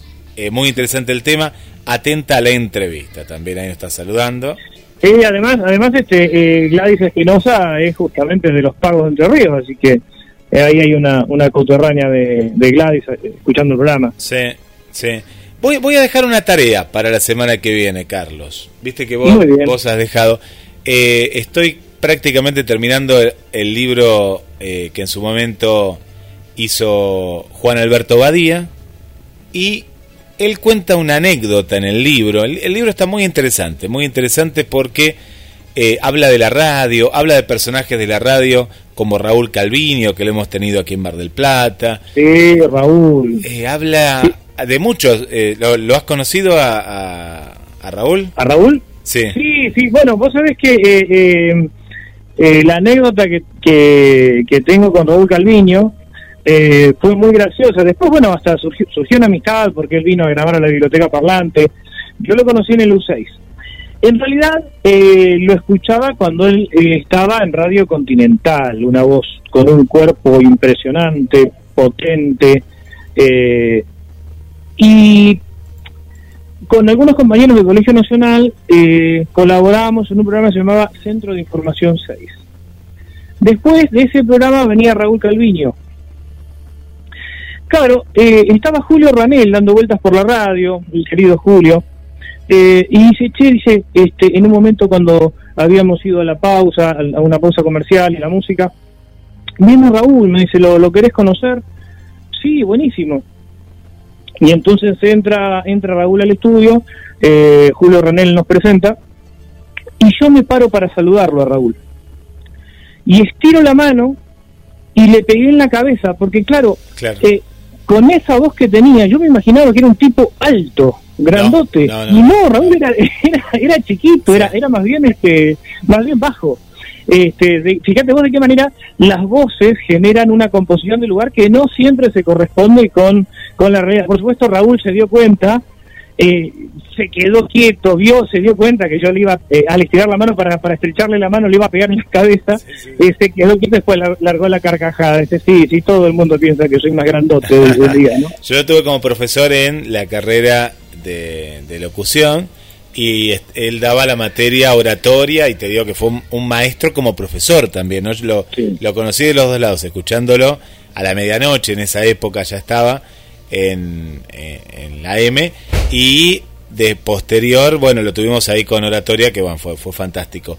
Y la anécdota en este libro de, de Badía es de, a ver si alguien de Mar del Plata o turista, porque fue en una temporada y se acuerda, él montó, eh, lo, cuenta con mucho detalle, es, era el furor de los platos voladores y él montó para la juventud de esa época un plato volador, un plato volador, a ver si se acuerdan qué había dentro de este plato volador, porque había parte de la tecnología de esa época, la gente ingresaba por un lugar, era era como que él cuenta que ingresaba por un túnel y lo último que veía era este plato volador y a ver si alguien nos cuenta algún detalle y si no llega a ver nadie que porque fue una sola temporada, ¿eh? él lo que cuenta que esto fue un fracaso a lo que él se imaginaba que podía hacer con las luces, la tecnología y este plato volador yo me lo imagino porque esto también el, libro es pura imaginación eh, gigante, no me imagino como que la gente pasaba por ese túnel y se encontraba con una nave espacial grande. Y a ver si se acuerda qué temporada de verano aquí en Mar del Plata. A ver si hay alguien, tal vez que, mira si Luis, capaz que estuvo de vacaciones, o algún oyente eh, lo, lo recuerda. No, no sé si vos, Carlos, ¿no? Pero eh, fue, a, bueno, no voy a decir la época, pero fue ya hace unos, no, no, fue hace unos cuantos años esto, por, lo que contaba. Creo, creo saber, pero no, no, no, no, no estoy seguro. De todas maneras, yo te diría que no, no des el año, porque me parece que va a ser muy facilitar mucho las cosas, ¿no? No, no dejo el año. Y la, la semana que viene leo ese extracto del libro porque es muy interesante la, la anécdota y también marca un poco el por qué vos después, con más estudios todavía que tenés sobre el tema, por qué Badía se le dio por relacionar la juventud con un plato volador. Y en ese año que yo voy a dar, no esa temporada. A ver si pasó algo importante, porque es como que él dijo esto va a ser un éxito con la simbología que tenía el plato volador, pero lo único que puedo decir, contado por él en el libro, que fue un fracaso, ¿no? Vos sabés que con Luis Pacheco, hace unos meses, estábamos recordando, eh, mientras nos whatsappeábamos, algunos temas del rock nacional eh, relacionados con, con, la ufología, eh, con cierta ufología etista. La verdad que el impacto de la llamada cultura ovni fue, fue enorme. Eh, y la verdad que sería interesante saber por qué fracasó. Porque Juan Carlos Badía era de leer muy bien a la comunidad. Bueno, pero hay algo particular que lo voy a contar. No, no es tanto el plato, ¿eh? El plato no es que fue el fracaso el ovni, porque dice que el ovni se gastó un montón de plata en elaborar un ovni muy bien hecho, sino hay otro, otro punto. Pero ¿sabes por qué también me vino a la mente? Por, por lo que contaba recién eh, Gladys, ¿no? Y, me puse a pensar, y esto también para que nos cuenten ya la semana que viene y demás, pero la gente joven ahora se interesa tanto por eh, la temática ovni como en años anteriores. Me da la impresión que no, me da la sensación que no, no, no sé. Eh, cuando charlábamos con, con Diego, con Diego Viegas, eh, en diciembre, él- una de las cosas que marcó que sí, que la juventud se interesa, pero que ha girado desde cierta concepción etista hacia, hacia los campos eh, más bien de, de, de los psiconautas, ¿no? Eso es lo que él marcaba, otras formas de exploración, otra, otra cosa, que obviamente no, ya no tiene tanto que ver con, eh, como él marcaba, eh, el ovni remachado, sino con, con otras cosas, con otros, eh, más con lo onírico. Eso, ese fue el término que, que Diego Viegas, cuando hablamos de, ¿te acordás de la Navidad precristiana en esos dos programas? Sí. Eh, hizo referencia, inclusive algunas experiencias chamánicas, y, y, medio como que va por ahí. Pero esto va y viene, ¿eh? Va y viene. Hay, hay grupos nuevamente que resurgen, que hacen resurgir la hipótesis extraterrestre. Y generalmente pasa cuando se difunde eh, algún alguna sonda que arriba a un planeta. Bueno, hace la semana pasada tuvimos eh, el descenso de un, rover, un, móvil en, Marte. Eh, y generalmente pasa eso, ¿no? Empieza a pensarse de vuelta en la hipótesis extraterrestre y en la idea de las naves. Eh, pero sí, ciertamente la, la ET mm, prácticamente no, no tiene la fuerza que tenía en los años 60, 70, donde sí, parecía que eh, nos iban a, invadir los extraterrestres. Y hay, hay una cuestión también con respecto a eso que es el cine. Vos fíjate que el cine últimamente, el otro día volví a ver la película Presagio, que debe ser una las últimas películas que trabajó bien Nicolas Cage, porque después de ahí no vi otra película muy buena desde el año 2000 ¿qué será? 2003, ya, ya tiene sus años, y que, bueno, véanla, véanla porque, pero justamente habla un poco sobre esto, pero después, no sé si la última de manera muy popular fue Día de la Independencia, pero muchas veces Hollywood empuja, ¿no? A que un poco más se hable del tema o, o, sea un disparador en algo, alguna película un poco más seria, ¿no? Pero eh, fíjate que, que el cine en los últimos años Capaz que alguien nos ayuda después y nos deja ahí algún comentario, pero eh, hace mucho eh, que no, no, no veo películas, pero había una época que eran muchísimas, ¿no? Muchísimas. Eh, bueno, ni que hablar de la serie Los Expedientes Secretos X durante tanto tiempo, Star Wars, Star Wars y tantas otras, ¿no? ahora es como más la búsqueda de vida en otros planetas, el fin de los tiempos, pero por otro lado, bueno, y, y, así y que ni de manera cómica, porque viste que hay una eh, hay varias películas cómicas también que trataban el tema en, los 90 más que nada. Sí, bueno, eh, hay algo que culturalmente se ha estudiado que es el fenómeno del milenarismo, que es esta, esta idea del fin de los tiempos al acercarse a un milenio o a un cambio de siglo. Eh, y esto se ve reflejado en, en, la literatura, obviamente en el cine, este, en, en en el, en el siglo pasado. Y vos fíjate que a medida que nos íbamos acercando al fin del milenio, eh, nosotros pensar que vivimos, nacimos en el milenio anterior, eh, Guillermo. Sí, sí, sí, al fin del milenio aumentaban todas estas películas de tipo eh, apocalíptica, mesiánica.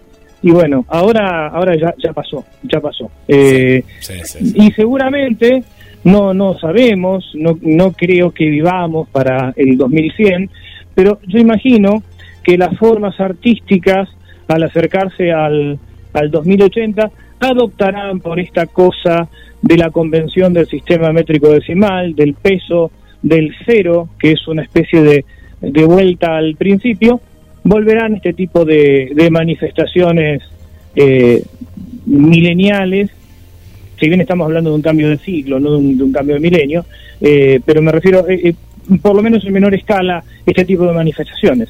Al 3.000 seguro que no vamos a llegar, no creo. Y no, no, no, a no ser que crean la pastillita eterna, de la juventud eterna, pero no, no creo. No, no, este paso no, no, este paso no. 2080 por ahí, por ahí, pero 3.000 no creo. Con ganas ahí.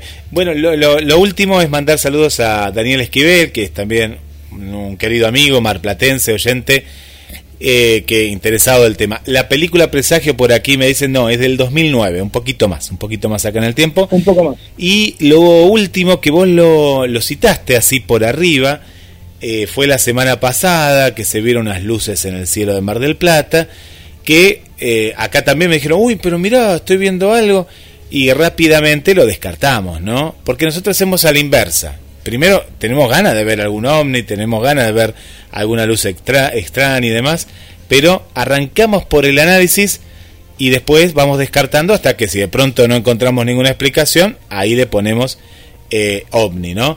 Pero eran de algún boliche que no sé, vos capaz te enteraste cuál era, tenían eh, estos reflectores, pero era muy lindo igual ver en el cielo, en, la, en el reflejo sobre las nubes, estas luces que en una primera instancia así de apurada parecía un objeto volador no identificado, pero eran reflectores. Sí, sí, pero bueno, no, no, no, no aparecen muchos ovnis, que digamos, nos ha pasado también de alguna, algún, algún testimonio que parecía ser un, un ovni y después al analizarlo eran drones. Eh, pero lo importante es que la gente está atenta para informar, ¿eh? para tratar de ver de qué se trata. Sí, está, Eh, está mirando al cielo esto, Carlos, que es bueno que la gente mire las es estrellas, por lo menos mirar al cielo. Y lo último, lo último de todo, me hizo acordar Gla- Gladys, hace un tiempo atrás, cuando Sierra de los Padres, había muy poca ocupación, eran casas más que nada de fin de, fin de semana y demás, en las alturas de las antenas de Canal 8 y Canal 10, ahí íbamos con mis padres y nosotros correteamos por el bosque, que ahora ha quedado poco y nada, pues han talado muchos árboles para hacer casas, y recuerdo haber encontrado unas marcas quemadas extrañas, y bueno, como chicos, imagínate, estábamos eh, en, en pos de, de investigar lo que pasaba, y bueno, y ahí nos quedó también porque era, eran como círculos extraños, y, y eso me puso a pensar también, ¿no? Claro, construyeron tantas casas en Sierra de los Padres que ¿dónde va a bajar un plato volador hoy en día si no tiene lugar para estacionar, ¿no? Eh, Hay que hacer como en Francia, hay que hacer como en. Francia, como contaba Gladys, eh, que les, les construyeron un, un aeropuerto. Es pintoresco esto, Es ¿no? muy pintoresco. aeropuerto para, es muy para los ovnis. sí. Me parece que la pista Sí. era un poco, un poco. Acá pusimos las fotos que te envió que son hermosas, pues aparte qué bueno que haya podido viajar, lo que contó de viajar a, a- a- a los museos eh, y esto también acá en Francia, pero sí, sí, muy, muy pintoresco y, y her- hermoso, hermoso testimonio eh, fotográfico que ahí lo, compartimos. Una pista que era muy, muy peculiar, pero bien, bien, un- una pista, una pista al fin. ahí. Guillermo, antes de irnos, vamos a hacer nuevamente la invitación a, a los amigos terraplanistas que quieran eh, participar en el programa. Sinceramente queremos conocer sus puntos de vista, en qué se basan para sostener que la Tierra es plana, qué es lo que le cuestionan a la ciencia oficial, qué elementos probatorios tienen para, para, la- para esta hipótesis, cuál es la documentación respaldatoria, y qué corrientes internas también tiene el terraplanismo. Eh, los esperamos con, con total franqueza para un diálogo eh, ameno y para, insisto, conocer cuáles son sus, eh, sus apreciaciones al respecto. No significa que nosotros eh, nos convertamos al terraplanismo. ¿no? Esto tiene que ver también con una honestidad hacia el entrevistado. Pero sí queremos eh, de primera mano aproximarnos a ese, a ese pensamiento. Así que bueno, los esperamos. Guillermo, un enorme abrazo para, para vos, para la familia, para toda la familia de A las Puertas de Magoña, un viaje a la frontera del Imaginal. Y nos encontramos la semana que viene para hablar eh, acerca de la cultura ovni, esta muestra de arte alienígena y unos minutos más con Gladys Espinosa para compartir las experiencias con los investigadores de Colón, provincia de Entre Ríos.